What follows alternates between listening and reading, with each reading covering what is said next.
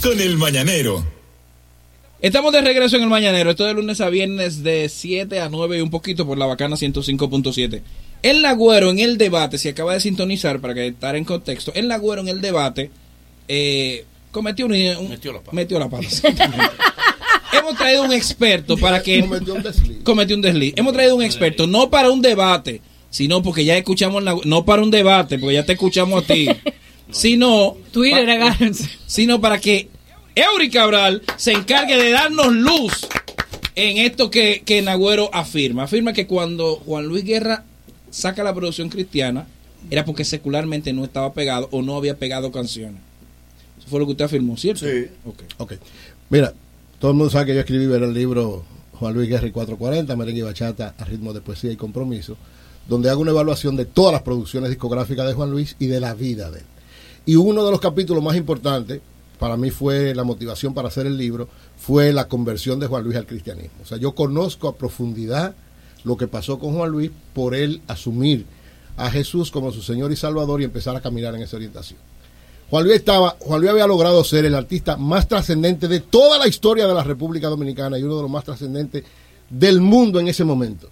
Hasta el punto que la revista Newsweek, eh, todas las publicaciones norteamericanas, en un momento llegaron, llegaron a llamarlo incluso el nuevo Beatle. ¿Ustedes se acuerdan? O sea, en los, después de Bachata Rosa, Juan Luis llegó a un nivel extraordinario, pero al mismo tiempo se sentía totalmente vacío. Él lo dice en su testimonio, él dice, mi sueño era alcanzar un Grammy, alcanzó el Grammy con Bachata Rosa. Siguió teniendo todo lo que necesitaba, pero sin embargo tenía que ver, como él mismo dice en su testimonio, para dormir necesitaba pastillas.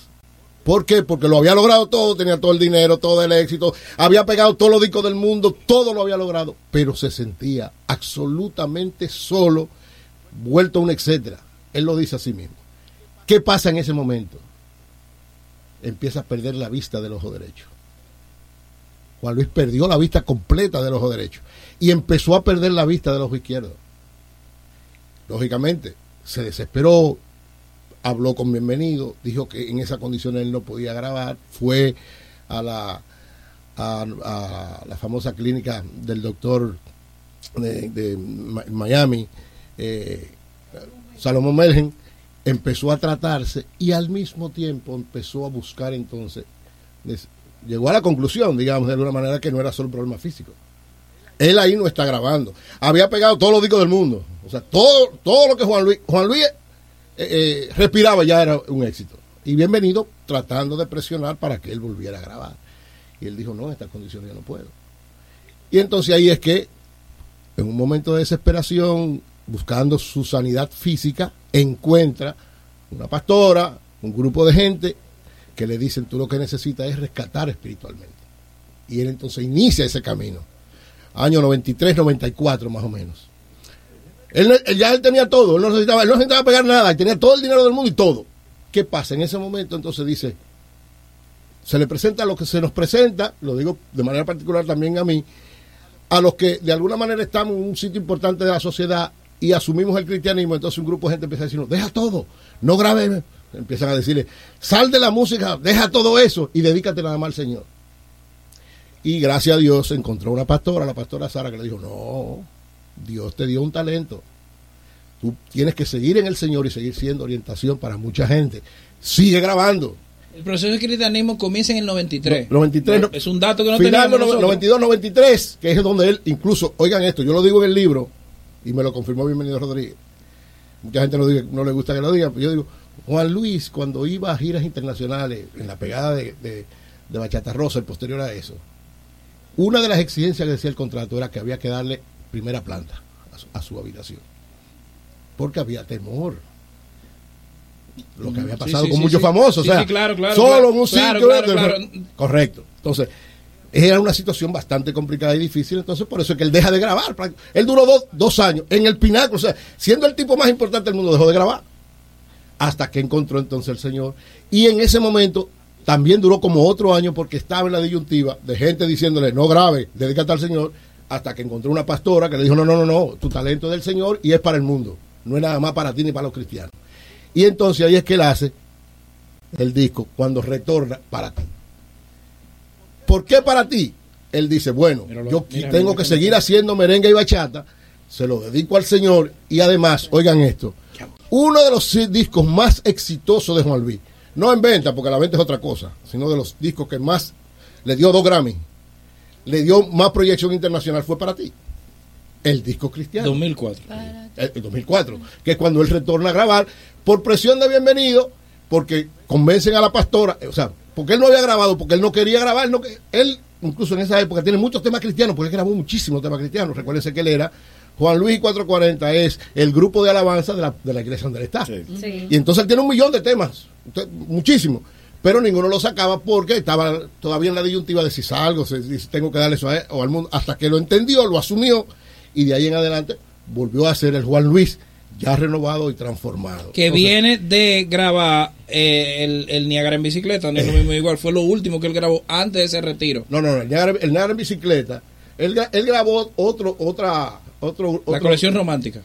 Colección romántica es un asunto, eso, eso es de bienvenido, eso no propiamente Juan Luis, eso fue algunos arreglos.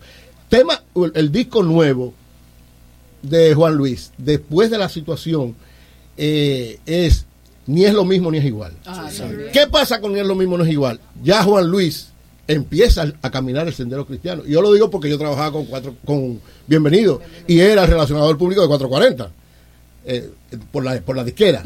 Incluso yo recuerdo, hay una anécdota que yo la narro en el libro también, en 1994, ya yo vivía en Miami, eh, 94-95, yo viví en Miami, él cuando, está, cuando él estaba grabando eh, la canción Testimonio, que es donde dice ya no que está en ese disco. Está en ese disco. pero ahí donde está. sí sí sí pero yo me sé la, tú eres Juan Luis Guerra. más pequeñito. No digo no, yo soy su llavero Eury Guerra. Oye yo tengo una anécdota ahí porque yo fui me, me correspondía hacer las notas de prensa de todo lo que hacía Juan Luis. Entonces bienvenido me mandó al estudio en Miami donde él estaba grabando y él estaba haciendo testimonio. Recuérdense que yo vengo del comunismo, yo era comunista. Viví en Miami en ese momento, pero yo siempre con mi, idea comunista. Igual que eh, Exacto. el capitalismo lo venció. Eh, eh, Manolo, nosotros hasta que no conocimos, criticábamos el capitalismo cuando lo conocimos dijeron nos estaban engañando. Nos estaban engañando. Mira, entonces ahí le digo yo, Juan Luis incluso me dice, porque le habían dicho que yo era comunista y yo no creía en Dios. Y es, ¿por qué tú no crees en Dios? No, yo no creo en nada de eso. Yo estoy orando por ti porque yo sé que tú vas a llegar al camino de nosotros. Eh, oyendo testimonio, no, le hice caso. Y eso pasó conmigo después, cinco o seis años después. Entonces, ese disco es el preludio de lo que vendría después. ¿Por qué se llama ni es lo mismo ni es igual? Él estaba en el proceso de transformación. Recuerden que el proceso de transformación cristiano uno empieza, pero todavía tiene muchísimas cosas y sobre todo mucha presión de muchísima gente, hasta que al final lo asume. Entonces, Oiga, atribulado, No, Juan Luis, oigan bien, Juan Luis. Juan Luis es un genio de la música y además el artista de mayor trascendencia e importancia en la historia de la República Dominicana. Lógicamente, él no es perfecto, es un ser humano igual que todos, pero el hecho de ser, porque el éxito de Juan Luis no es nada más porque es cantante, es que Juan Luis es todo. Juan Luis es cantante, arreglista, escribe las letras, dirige la grabación, dirige la film, todo. O sea, Juan Luis está en un tema en todo. Y tengo un dato, tengo un dato. Supuestamente no puede cantar Ojalá que llueva café. Ya yo no aquí. Sí, porque entonces se, se Muchas gracias. Lo, cantó ayer. Muchas gracias, muchas gracias. Gracias. Nagüero, pídele disculpas a la gente. Por favor, Nagüero.